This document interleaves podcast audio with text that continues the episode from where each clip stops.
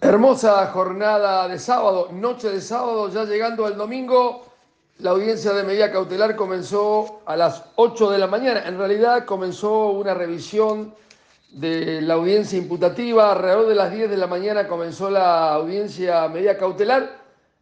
Alrededor de las 23.30 se dio por, eh, finalizada con eh, la decisión del doctor eh, Gustavo Bumaguín, el juez Prisión preventiva mientras dure el proceso para los titulares de la firma Grupo Spagiari, los hermanos.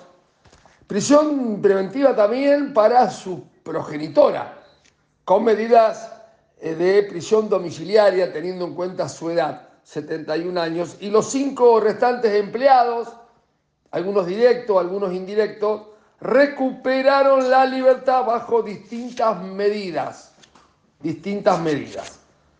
Vamos a ver cómo sigue todo esto. Hablaron algunos damnificados, algunos fueron muy, muy fuertes sus comentarios. Gran trabajo del fiscal Guillermo Loyola junto a su gente. En la medianoche del sábado, ya casi domingo, 29 de octubre, Sergio Bocheto, corresponsalía Rafael y Región.